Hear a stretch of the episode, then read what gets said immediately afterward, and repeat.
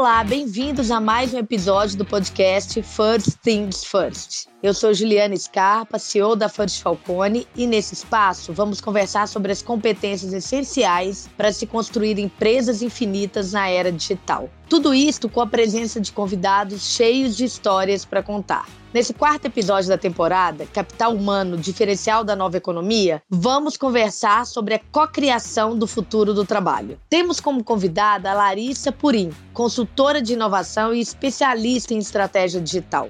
Ela atuou em grandes empresas como Grupo WPP, Bayer e Itaú, antes de se tornar sócia da Austra Technologies, uma HR Tech que tem como missão mudar a forma como empresas e profissionais se relacionam. Larissa fez diversas transições de carreira ao longo da vida e segue em constante aprendizado e transformação. Mestre em Innovation Management, ela é uma ávida pesquisadora sobre tendências do futuro do trabalho. Larissa, é um prazer ter você aqui.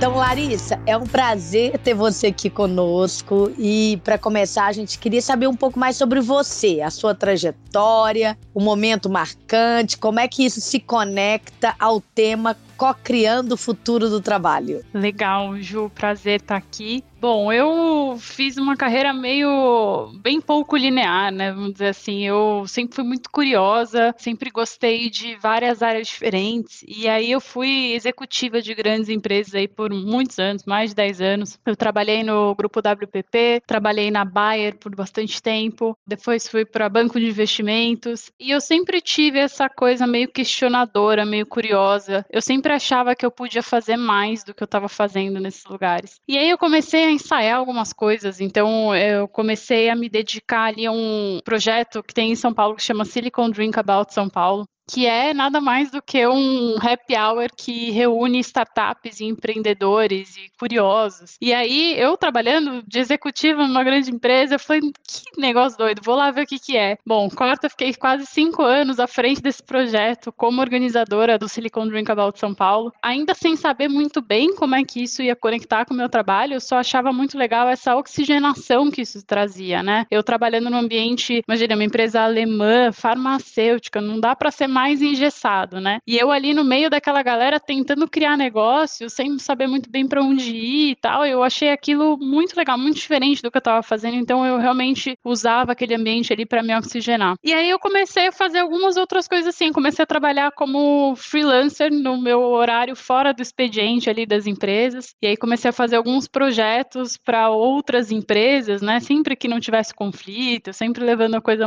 a parte ética muito a sério, assim, mas eu realmente realmente senti essa necessidade de pensar um pouco fora das caixas do que eu fazia todo dia. E era muito legal ver como que, às vezes, um projeto para uma indústria que não tinha nada a ver com aquilo que eu estava fazendo me dava um insight, eu conseguia conectar aquilo e conseguia ter uma ideia muito diferente do que eu estava fazendo e conseguia encarar de uma forma nova o que eu estava tentando concluir, né? E aí, numa dessas, eu, enquanto estava no banco de investimentos, recebi um convite para fazer um projeto como freelancer para uma plataforma que estava surgindo, né? Que um cara muito doido, que é o Kaigo, que hoje é o CEO e fundador da Astra, estava criando ali por uma necessidade do mercado, ele entendia que a forma das empresas e das pessoas se relacionarem era muito engessada, ele queria construir algo novo, e eu fui ajudar ele a fazer exatamente esse mapeamento da plataforma inicial, como é que tem que ser isso, quem são as pessoas por trás e tal. Comecei a fazer esse trabalho de freelancer com ele, e o negócio rolou tão legal, fiquei tão apaixonada por esse projeto, e aí surgiu o convite de, ah, vem ser sócia dessa empreitada. Era algo que estava super embrionário ainda, não era ainda uma empresa, né? Algo que estava nascendo. E aí eu tô há três anos e meio, mais ou menos, tentando construir o futuro do trabalho aí na Áustria, conseguindo, acho, construir o futuro do trabalho na Áustria. Então, três anos e meio de muito chão, que a gente aprendeu muito sobre o que as pessoas querem, o que as empresas querem. E é isso que eu venho me dedicando agora, no dia a dia, mas uma carreira bem pouco tradicional, eu diria. Muito bacana, Lari, e eu me identifico muito, viu? Me identifico com essa carreira não linear, com essa busca pelo novo. A gente acredita muito, inclusive, no nosso modelo aqui na Forja de conexão de pessoas, de diversas formações em diversos cargos, diversas empresas, diversos segmentos para gerar insights, né? Isso é base do nosso modelo, então essa sua história se conecta com a gente de uma forma muito rápida. E a gente também se conecta no sentido de estar, tá, de gostar de estar à frente. Gostar, eu acho que é precisar, né? Eu acho que hoje, quem faz isso é porque gosta também, óbvio, né? Mas hoje a gente precisa olhar para o futuro para desenhar o presente, né? Então, é uma necessidade olhar para frente. A gente não pode mais olhar para o lado para desenhar o momento né? Muito menos para trás e há décadas, poucas atrás, a gente podia, né? Aprender com o passado. Não é mais isso. Então, a gente de fato está no mundo de constante transformação, no mundo onde a gente precisa olhar para frente e aí, com base no que a gente está enxergando nessa clareza, definir muito do hoje. E nesse contexto, Larissa, para onde caminha o mercado de trabalho? Como é que você enxerga essa questão? Olha, a visão que a gente tem do mercado de trabalho é que não não é um mercado de trabalho, são muitos mercados de trabalho. A realidade do que é trabalhar, ela vai se concretizar de uma forma muito diferente para cada uma das pessoas e que vai depender de uma série de coisas, desde a sua vontade própria, do seu arranjo familiar, da forma como você gosta de trabalhar, dos seus skills, do tipo de empresa que você quer trabalhar. Então, o mercado de trabalho, ele realmente não é um só, né? A gente vem caminhando para um, um modelo muito mais flexível, né? Eu acho que nesse ponto a pandemia trouxe um ponto de inflexão muito importante, né, que a gente não pode ignorar, que as pessoas passaram a olhar para suas vidas, né, e pensar é, como é que o trabalho encaixa na minha vida, né, e não o contrário, né, não existe mais lá o work-life balance, né, agora é life-work balance, né, então você primeiro pensa que vida que eu quero e agora que trabalho que cabe dentro dessa vida que eu quero. O mercado de trabalho hoje, quando a gente olha para dados e fatos, a gente vê um problema muito grande para lado das empresas, né? Onde você tem empresas estão com uma dificuldade enorme de conseguir contratar, de conseguir reter talentos, onde você tem pessoas, existe um termo agora da moda também que é o ghosting, então as pessoas vão, elas se inscrevem na posição, elas vão na entrevista e de repente elas não aparecem para trabalhar no primeiro dia. Essa é nova para mim, Lari. Eu não tava. Essa daí eu não sabia, não. O ghosting é um a cada quatro candidatos nos Estados Unidos já é né, motivo aí de ghosting das empresas, né? Então, imagina a quantidade de horas dedicadas aí do profissional de recrutamento, do gestor, não sei o que, de todo mundo, e as pessoas não estão né, engajadas efetivamente naquilo. E aí tem uma série de motivos aí para esse ghosting, desde gente efetivamente querendo só treinar o skill de entrevista, tem gente que está fazendo 10 entrevistas ao mesmo tempo e aí vai fazendo leilão no final. Tem uma série de coisas que estão acontecendo, mas o mercado está muito duro, muito mais para as empresas do que para as pessoas, eu diria. As empresas estão com muita dificuldade de conseguir encontrar e reter o talento de verdade, né? E uma empresa é feita de pessoas, né? Se ela não tem as pessoas certas, ela não tem o business, né? Então, as empresas conseguirem atrair e reter os talentos é o que vai fazer com que elas sejam mais longevas e prósperas, né? Então, é um mercado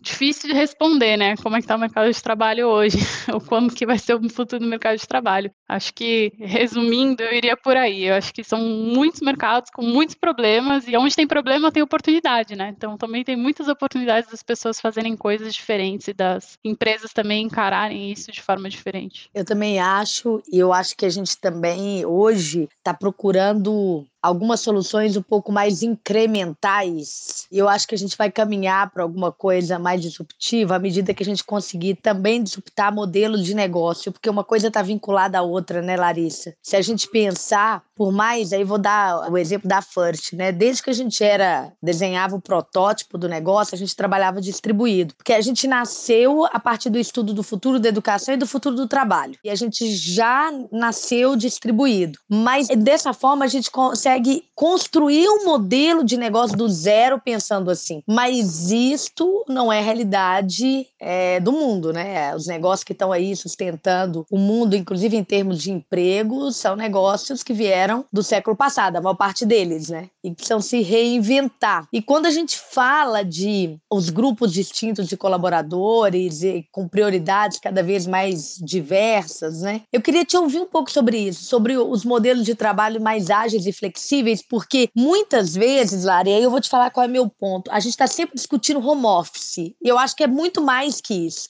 é, é, bem mais que isso, né? Então é essa provocação assim que eu te trago e que conta pra gente sobre. Com certeza, a gente vai muito além do home office. Eu vou começar respondendo a tua pergunta pela minha ótica pessoal, né? A gente nem falou sobre isso, mas eu tô aqui no sul da França, onde eu tô morando atualmente. Esse já é o meu nono endereço desde o início do ano. E para mim faz sentido eu viver o anywhere office, né? Não é o home office, né? Eu me identifico hoje como nômade digital, eu gosto de ter essa mobilidade. Já passei por alguns outros países e isso para mim é algo que eu valorizo mais do que eu valorizo talvez benefícios tradicionais. Tanto é que eu saí de um banco de investimento onde, né, bônus bancário e todos os perks e viagens de business class e tudo isso para trabalhar numa startup onde eu tenho flexibilidade em todos os formatos, né? Então eu tenho flexibilidade de escolher de onde eu vou trabalhar, eu tenho flexibilidade de escolher os horários que eu vou trabalhar, o tipo de entrega que eu vou fazer. Isso para mim é o que eu dou mais valor.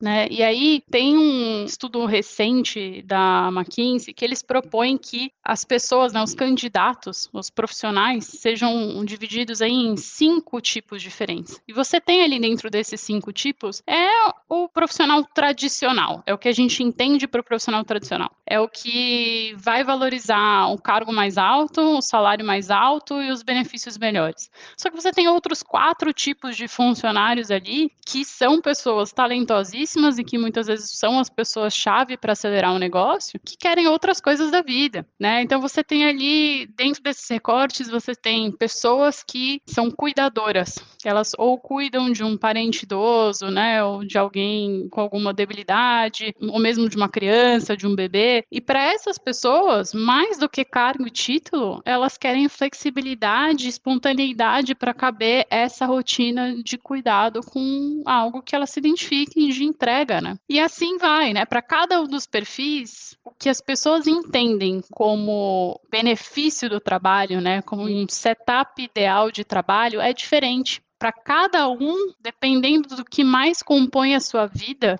o que atrai para uma posição de trabalho pode ser algo diferente. Então, as empresas precisam repensar se o que elas têm para oferecer é só cargo e salário. Se elas não conseguem efetivamente oferecer esses outros benefícios que muitas vezes são subjetivos ou que são, né, às vezes são pouco tangíveis, né? Então tem muita coisa legal rolando. Então tem empresas, por exemplo, que fazem modelo de o profissional pode tirar dois meses por ano para trabalhar de onde ele quiser. Você tem empresas que elas têm retiros em várias partes do mundo que você pode ir até lá e ir mudando dentro desses locais de trabalho. Não é one size fits all, né? Você tem muitas coisas que podem ser feitas para atrair os melhores talentos que saem daquilo que a gente vem fazendo nos últimos 50 anos, que é cargo, salário e benefício. Eu gostei demais do seu ponto, porque você traz o que é benefício, né? E nesse momento, eu fiquei pensando enquanto você falava, Larissa, que eu nem sei se a gente pergunta para a pessoa o que é benefício para ela no primeiro momento, porque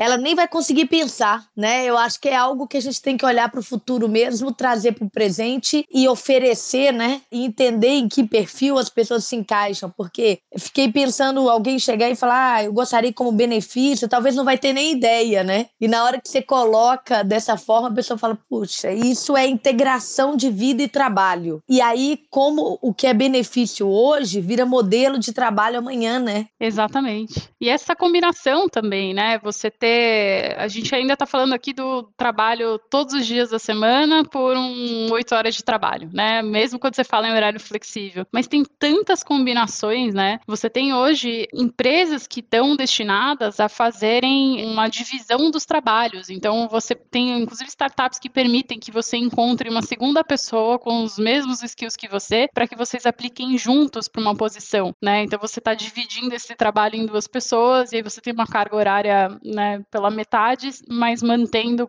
né, o cargo que a empresa enxerga como sendo uma pessoa só. Então você tem um monte de modelos surgindo que fogem de tudo que a gente conhece como formato de trabalho, né? E você tem modelo de trabalho por entrega, né? Por projetos. Então, quando a gente fala desses modelos, né? Aí é muito onde a Austra está pautada, né? Startup em que eu faço parte. A gente acredita muito nesse modelo, a gente chama de Agile Workforce, que é você conseguir, através de plataformas identificar quem são esses profissionais que estão fora da tua empresa, mas que podem vir e completar por um projeto. Então, um exemplo aqui, se eu tenho um projeto inovador dentro de casa. E eu preciso de alguém para montar um dashboard de dados para eu fazer o acompanhamento dentro desse projeto. De repente, eu não preciso contratar uma pessoa para esse projeto, que não é um projeto core da minha empresa. Eu não vou tirar alguém que já está alocado numa outra área, ou pedir emprestado, não sei o quê. Você tem a possibilidade de trazer alguém de algumas dessas várias redes, né, para essa pessoa trabalhar num formato por projeto. E aquele projeto pode durar 10 meses, um ano e meio, né? A gente não está falando, quando a gente fala em projetos, às vezes as pessoas acham que é uma coisa de dias. Um projeto estratégico, ele pode levar muitos meses. Não deixa de ser um trabalho por projeto, né? E a gente acredita muito nisso. E a gente acredita não só nesse formato que a pessoa está perto, mas que não existe mais barreira geográfica para isso. Então, essa pessoa, esse especialista em Big Data que eu vou trazer para o meu projeto, talvez ele não esteja disponível dentro do meu budget aqui, né, ou no Brasil, mas eu posso achar essa pessoa lá na Argentina. E ela vai continuar trabalhando junto com a minha equipe dentro desse projeto, sem ir lá da casa dela, mas, mas trabalhando como um time, se tornando parte desse time, fazendo parte dessa entrega. Né? Então, a gente se propõe a tentar solucionar essa bagunça que virou você encontrar alguém, né? É, a gente tenta tirar a complexidade disso, de você achar alguém, integrar no seu time, fazer o projeto, né? Sem onerar a estrutura natural da empresa, né? Ô Lari, muito legal isso. E uma vez eu tive a oportunidade de bater um papo, dar uma entrevista, e a minha visão é que cargos de liderança também podem ser contratados por projeto né, nesse futuro que já chegou. Você tem essa visão? Porque eu também preciso de alguém para comandar, para colocar alguma coisa no ar. Então, não é só um trabalho técnico, mas sim uma posição de liderança que vem com uma missão específica? Sem dúvida. E isso acontece de alguns formatos diferentes. Inclusive, tem uma série de artigos recentes em Harvard Business Review, em Forbes etc., falando dos benefícios de você trazer um C-level nesse modelo. Né? Você trazer alguém que está à frente, porque essa pessoa está vindo de outras indústrias, outros mercados com visões diferentes e você vai colocar ela ali para fazer um shift, né? Para trazer uma visão diferente para aquela estrutura. E isso tem funcionado muito bem para inclusive oxigenar as organizações. Essas pessoas quando vêm de fora, além dos benefícios, né, mais óbvios aqui, em geral elas são pessoas que são apolíticas dentro da empresa, né? Então quem já trabalhou em empresa grande sabe que sempre tem, né, uma coisa que já vem ali de anos, que o fulano que estava concorrendo junto com a vaga aí não se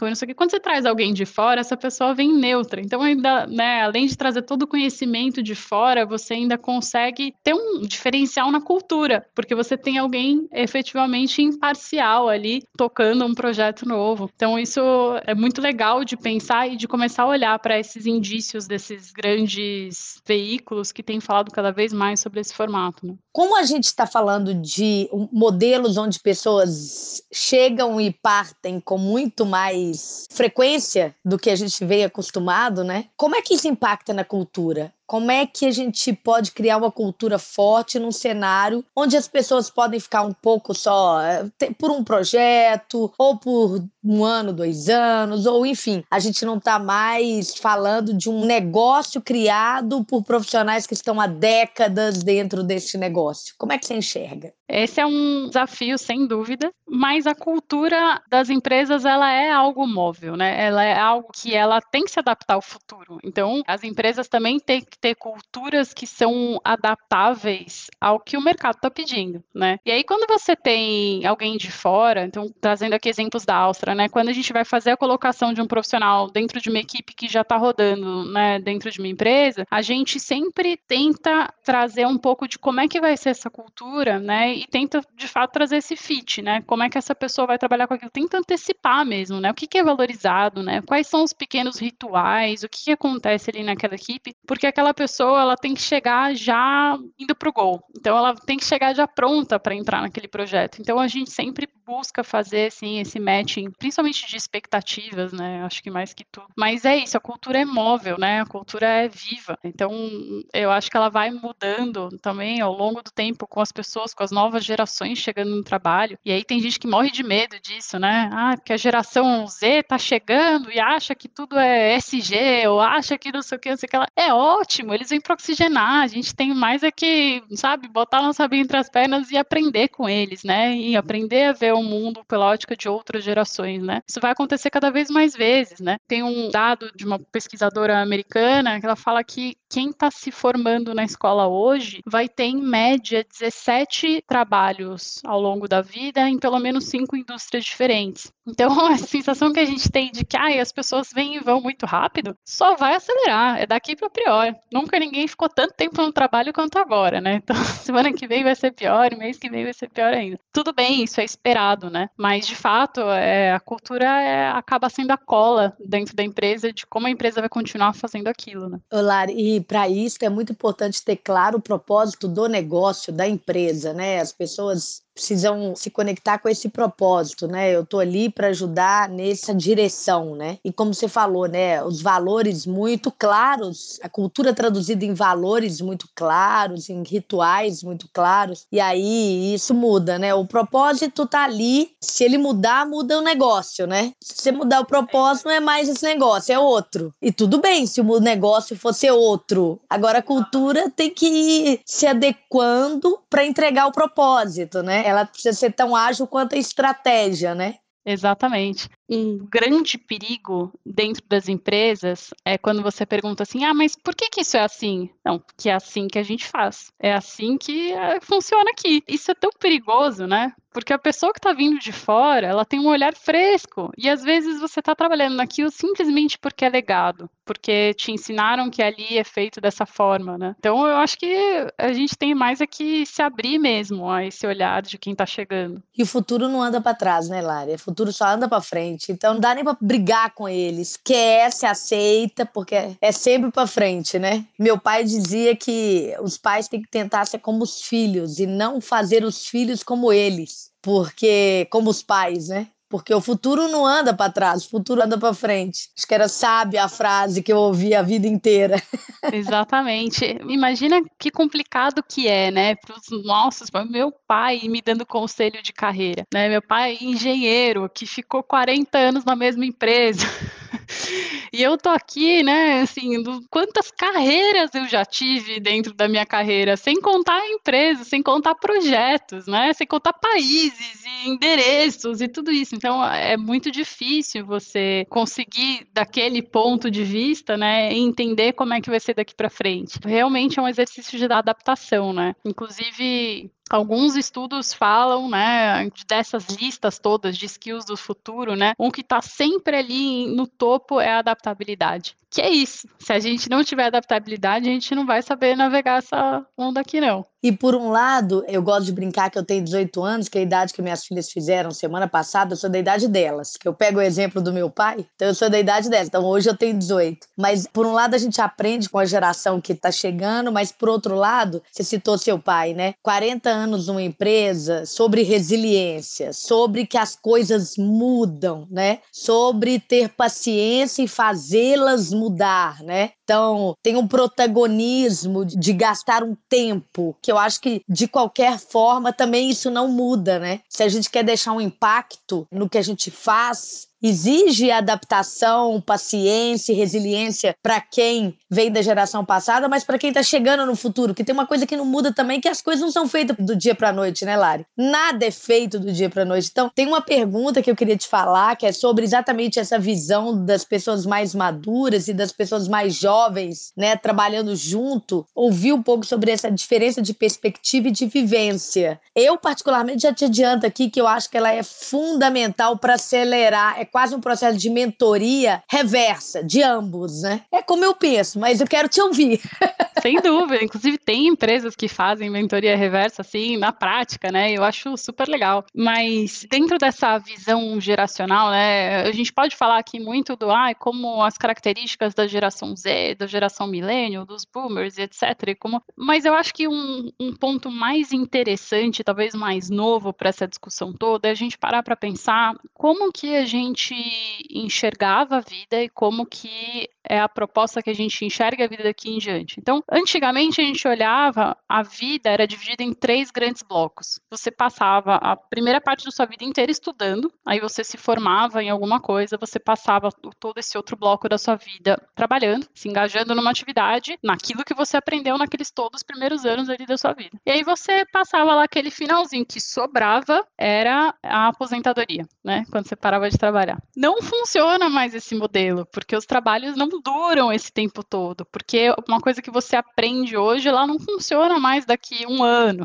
né? Então as coisas estão muito mais rápidas nesse sentido. É o lifelong learning, né, Lari? Que a gente fala tanto aqui na First. Sem dúvida, e que é o segredo do futuro, é, é a nova pensão, né? O aprendizado é a nova pensão. Essa é uma fala da Heather McGowan, que é um, uma pesquisadora do futuro que eu gosto muito, que eu acompanho muito o trabalho dela, e que ela também faz essa segunda proposição. Então, esquece lá os três blocos que a gente viveu até hoje. E se esses blocos eles forem empilhados um em cima do outro, então significa que você percorre esses três blocos ao longo da vida. Então você vai, você estuda algo, aí você se engaja numa atividade, aí você faz um recondition. Ela tira o retire, tira a aposentadoria. Você é como se fosse uma pausa. Você faz uma pausa para repensar o que, que eu quero estudar depois, ou em que outra atividade eu quero me engajar, e você se engaja em outra coisa, você estuda mais um, um e você não tem mais aposentadoria. Você vai tendo como se fossem micro aposentadorias ao longo da sua vida. Você não espera até você não ter mais saúde para aproveitar, você né, faz esse planejamento para que você circule nesses três blocos com maior fluidez. E você vai aprender até o final da vida, né? A nossa expectativa de vida só vem aumentando. Ninguém quer ficar 30 anos da vida sem fazer nada.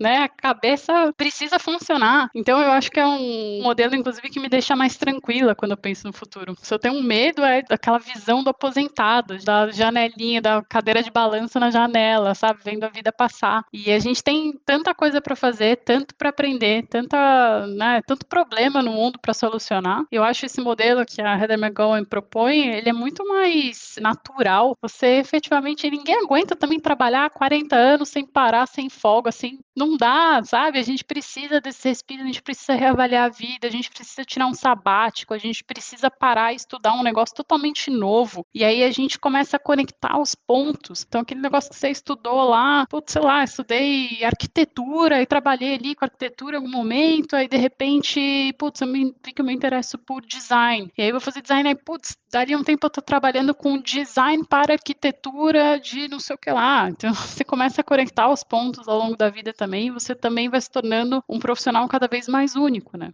Perfeito, muito bom. Eu acho que isso traz liberdade, obviamente está conectado com a evolução da tecnologia, né, Larissa? Antes disso, não tinha como a gente pensar, os meios de produção eram fixos, né? E a gente tinha que estar tá ali naquele lugar e lineares, então combinando a hora que vai passar a bola. Então, a evolução da tecnologia, a aquisição dessa tecnologia por parte das organizações, por parte das pessoas é que nos permite talvez estarmos numa era mais humana, onde o trabalho da máquina vai ser feito ali pelos computadores, inteligências artificiais ou qualquer outra, e a gente, de fato, caminhando para essa integração e você usou uma palavra que é bem bacana, que é sobre ser único, né? Se potencializar e a possibilidade de trazer o melhor de cada um, né?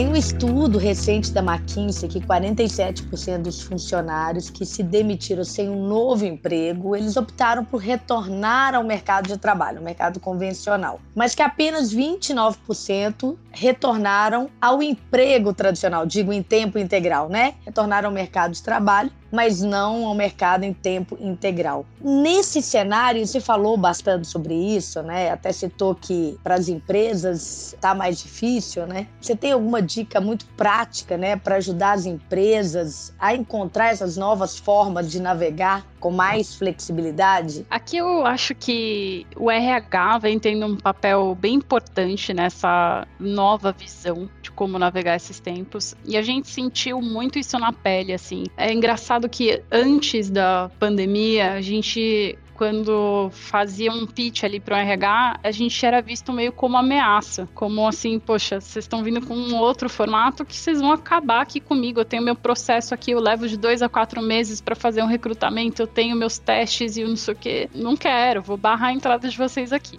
Agora, assim, de um ano para cá, o RH tem sido o maior aliado na nossa entrada nas empresas, porque eles têm sentido na pele essa dificuldade em trazer essa flexibilidade para dentro, né? E entenderam que a gente efetivamente pode compor esse tipo de funcionamento para você conseguir pessoas, skills e trazer flexibilidade para a operação, né? Eu acho que a dica mais prática é para as empresas efetivamente refletirem e colocarem no plano de que forma que elas podem abraçar essa flexibilização. Trazendo aqui algumas histórias histórias engraçadas, assim, de trabalhar com isso, né? A gente recebeu uma vez uma demanda para um profissional de cloud, né? De implementação de nuvem. E a gente achou a pessoa perfeita, né? Mas estava em outro estado. E a pessoa falou: olha, eu só trabalho remoto. E a empresa falou: não, a gente quer alguém aqui no escritório todos os dias, das 9 às 5 aqui, tem que estar junto com a equipe. Mas peraí, estão fazendo uma implementação de nuvem para poder dar flexibilidade para todos os funcionários e tem que estar, tá, a pessoa realmente tem que estar tá mesmo das 9 às 5 da tarde aí no seu escritório junto com a equipe. E aí eles voltaram, fizeram reunião, não sei o. Olha, faz sentido, essa pessoa não precisa necessariamente estar aqui dentro. Mas é isso, a gente vem do legado, a gente vem do automático e às vezes tem soluções que são tão simples que às vezes a gente não enxerga, né? Claro, tem aí o medo com os dados, né? As empresas ainda têm muito essa questão de, ah, mas uma pessoa de fora vai estar acessando meus dados. E aí entram essas plataformas que regulam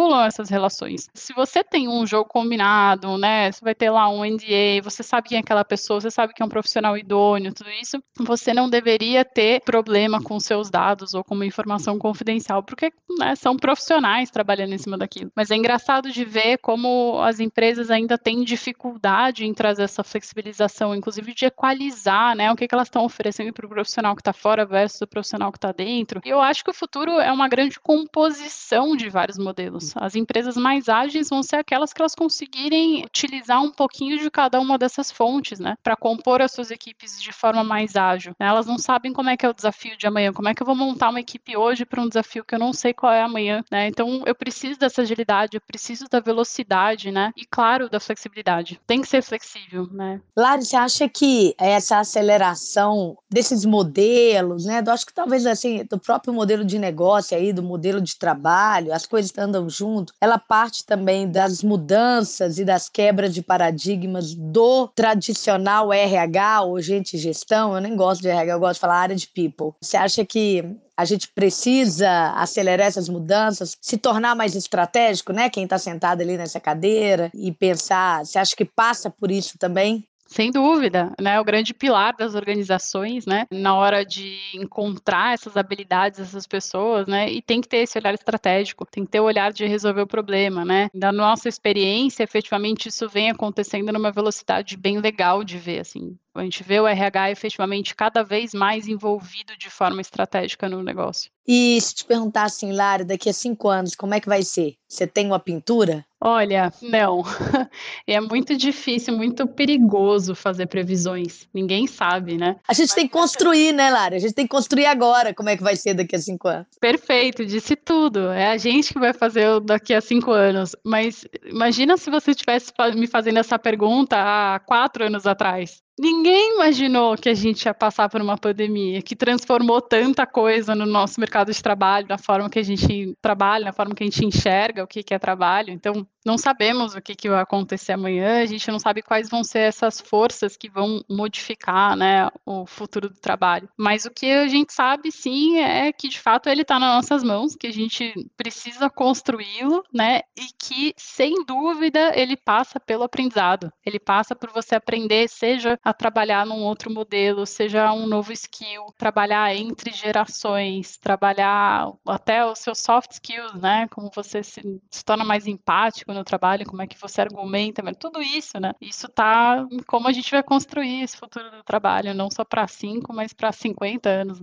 Os novos modelos de negócio e tudo que a gente está falando preconizam um trabalho em rede, né? E isso está relacionado a tantos skills novos que a gente não aprendeu no passado, né? Quanto o conhecimento na forma de conteúdo era escasso, né? Muitas vezes eu fiz engenharia química quando os livros eram traduzidos do alemão para o inglês, né? E eram importados. Né? Então, quem tinha aquele conhecimento é quem conseguia adquirir aquele conteúdo, né? Hoje isso está ao alcance de todos, né? O grande diferencial é como você consegue o que, que você consegue fazer com isso, né? É resolver problema, para falar de uma forma simples. As pessoas mais valorizadas são aquelas que conseguem resolver problema, onde o problema pode ser uma oportunidade que você quer capturar, ou de fato um desafio que você tem que transpor, e ninguém resolve sozinho no ambiente de complexidade. Aí vem a colaboração, a questão da empatia, a resiliência, o trabalho em rede e todos os outros skills que o futuro do trabalho, o Fórum Econômico Mundial, né, dentro do Future of Work, eles falam muito sobre isso e muitas vezes a gente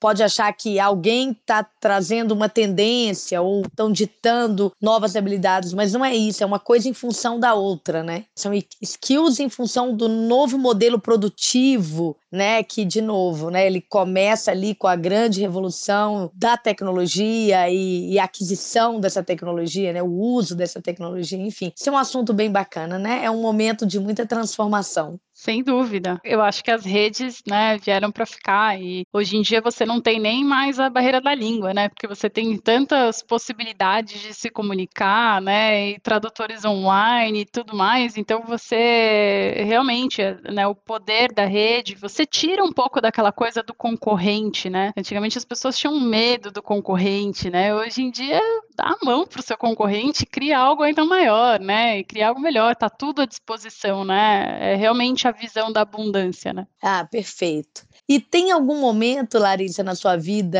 que foi a virada, que foi marcante, que você gostaria de contar pra gente? Falar isso aqui, ó, foi uma virada.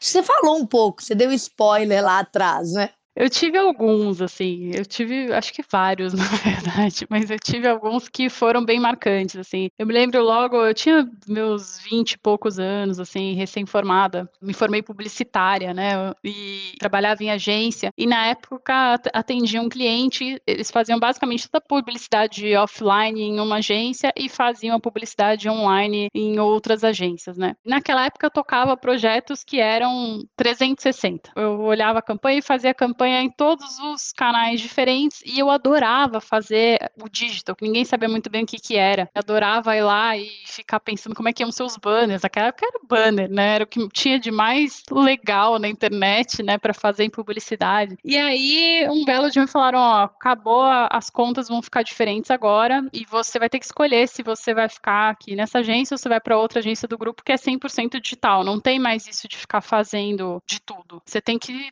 escolher. Só só que naquela época, o budget para o digital era menos de 10% do budget da campanha total. Mas eu tinha, não sei porquê, uma coisa assim, uma aposta interna. Falei, cara, eu tô achando que esse negócio vai ser grande. é, e aí eu falei, eu vou lá pro patinho feio do digital, que tem 10% do budget, sabe nem como vão pagar as contas lá, mas eu vou lá e eu vou fazer a diferença. Então esse foi um dos momentos assim que eu tomei uma decisão pouco óbvia, né? E que foi o início da minha carreira em digital. Depois eu me tornei especialista na estratégia digital, porque eu vinha desde na época que a internet era mato, já fazendo banner e publicidade na internet, e isso me trouxe aí um legado muito grande, um aprendizado muito grande, uma evolução dentro desse mercado, né? E eu acho que um outro momento que para mim foi assim, me abriu muitos olhos, foi um dia que a empresa me colocou meio sem eu entender muito bem porquê, me colocou lá para fazer um curso de design thinking. Tinha sobrado lá uma verba de alguma coisa, não sei o que, ela ah, tem esse curso aqui, vai lá fazer. Eu não sabia o que que era, cheguei de paraquedas no curso de design thinking e a minha cabeça parece que explodiu explodiu, assim. Design thinking, para mim, me trouxe uma visão de que eu não tenho que fazer as coisas com a minha visão, com o meu olhar. Tudo que eu fizer, eu tenho que tentar descobrir qual é o olhar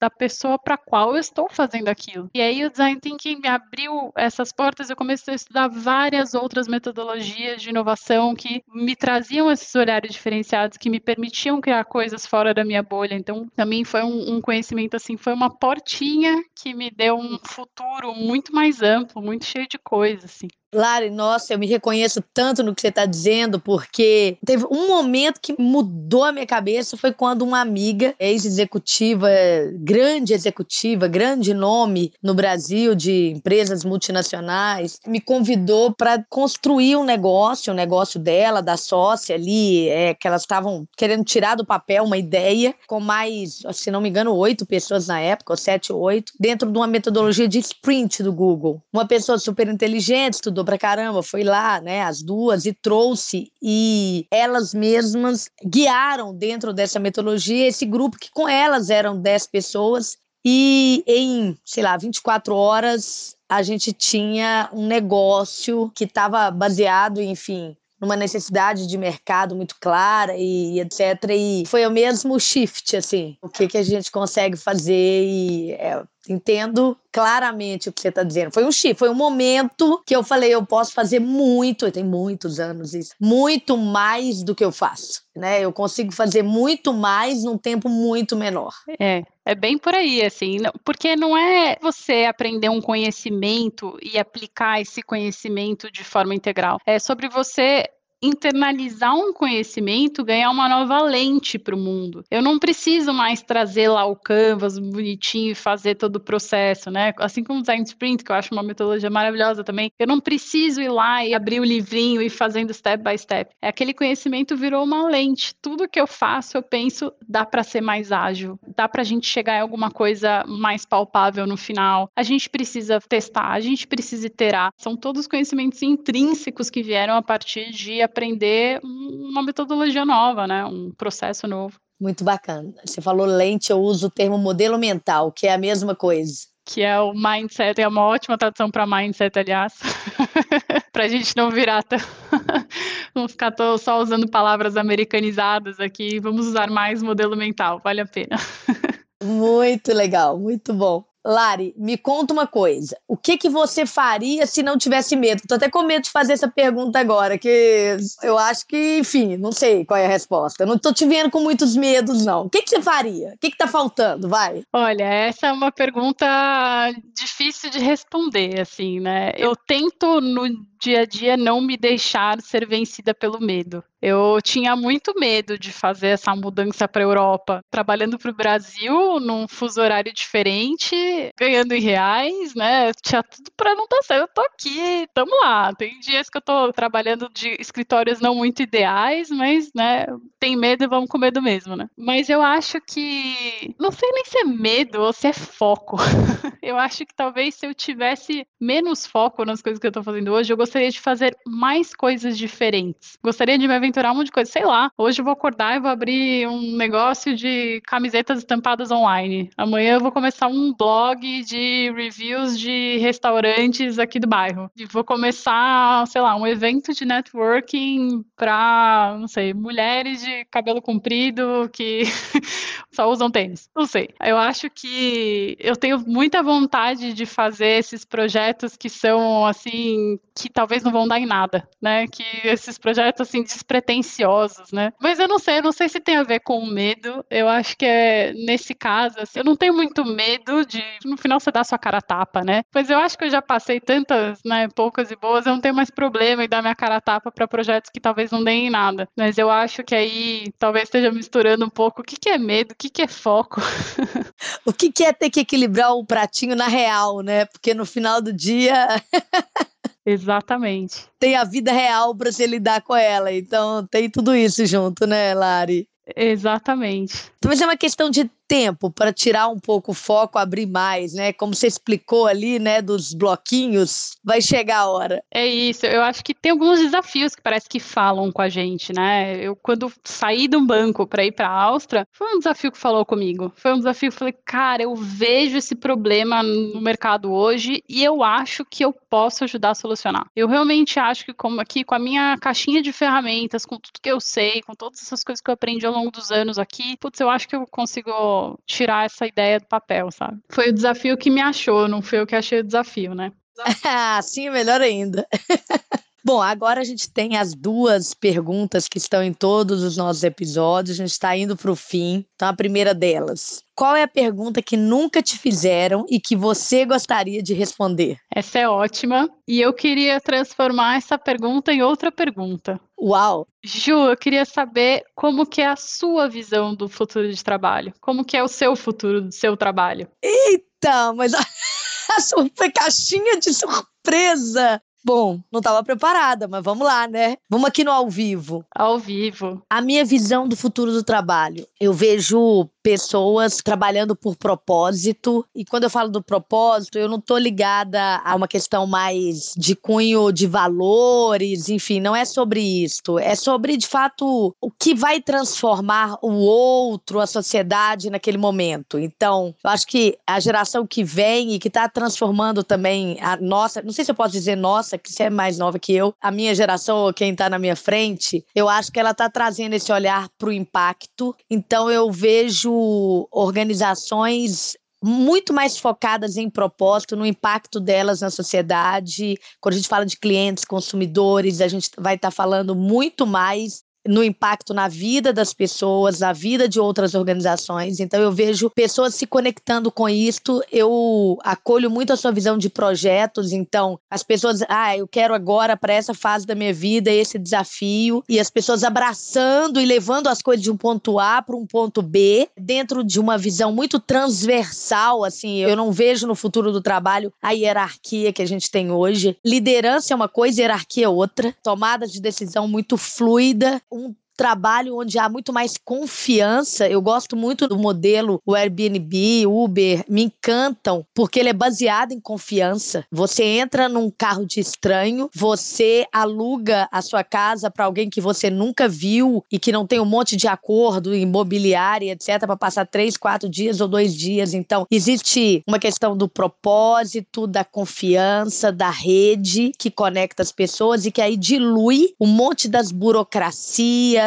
controles, hierarquias que a gente tem hoje que me incomoda tanto porque eu acho que o ser humano ele tem um potencial ilimitado e eu penso que essa organização mecânica do século XIX que a gente se meteu, ela tira muito desse potencial do ser humano. O que me trouxe a First se tornou First, né? Mas a ideia ali era como é que eu trago um modelo de aprendizado e que de fato as pessoas se engajem e que elas gerem valor e que pode ser lifelong learning. É o que me encantou nesse projeto é de fato o resolver o problema, ajudar a resolver o problema desse potencial, né? Ou seja, é destravar esse potencial nas pessoas fazendo junto, né, em rede e com todos os aspectos de que o modelo de plataforma, né, o modelo que a tecnologia nos permite. É assim que eu vejo. Então eu vejo pessoas mais felizes, mais engajadas mais autônomas, mais criativas e um mundo gerando maior impacto e um mundo também com menos problemas que a gente vem enfrentando há tanto tempo. Então, aí é menos fome, um pouco mais de igualdade, um pouco mais de oportunidade para todos, em função desse modelo de trabalho voltado a propósito, rede. É isto. Tamo junto, adorei, é bem por aí. É uma visão de futuro do trabalho mais humana, né? Eu acho que o trabalho vai ser mais humano. Poxa, Lari, você me fez uma pegadinha boa aqui, hein? Eita, Lele, muito bom. Aproveitei meu espaço aqui.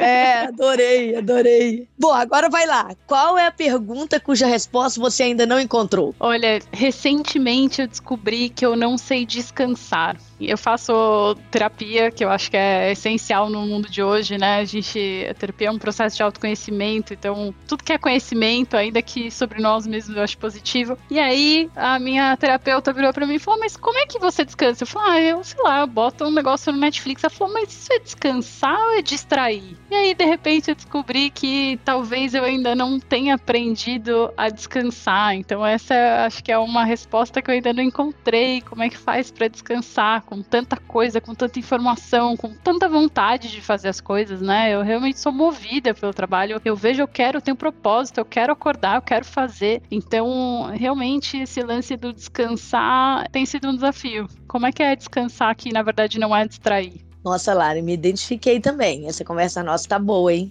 Eu não tinha parado para pensar nisso. Acho que eu também não sei, não. Tô chegando a... tô chegando à conclusão. Vamos pedir mais um cafezinho, um bolinho, que esse papo vai longe, né?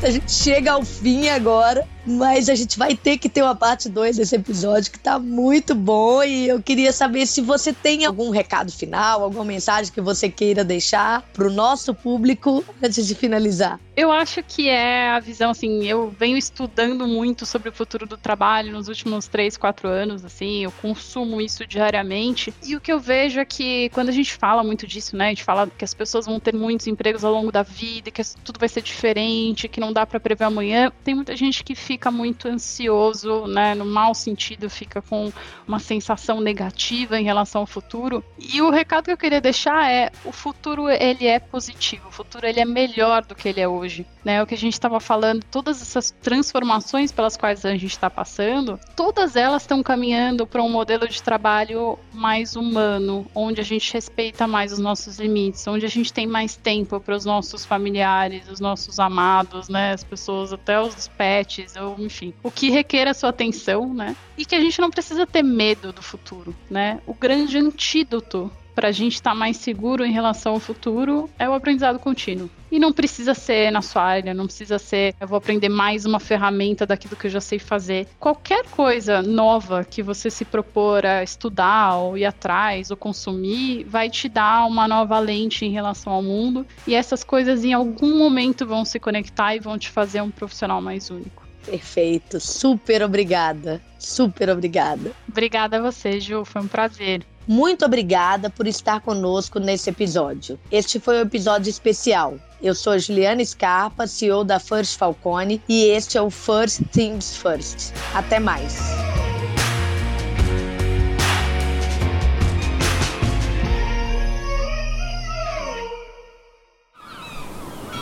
Este podcast foi editado pela Maremoto.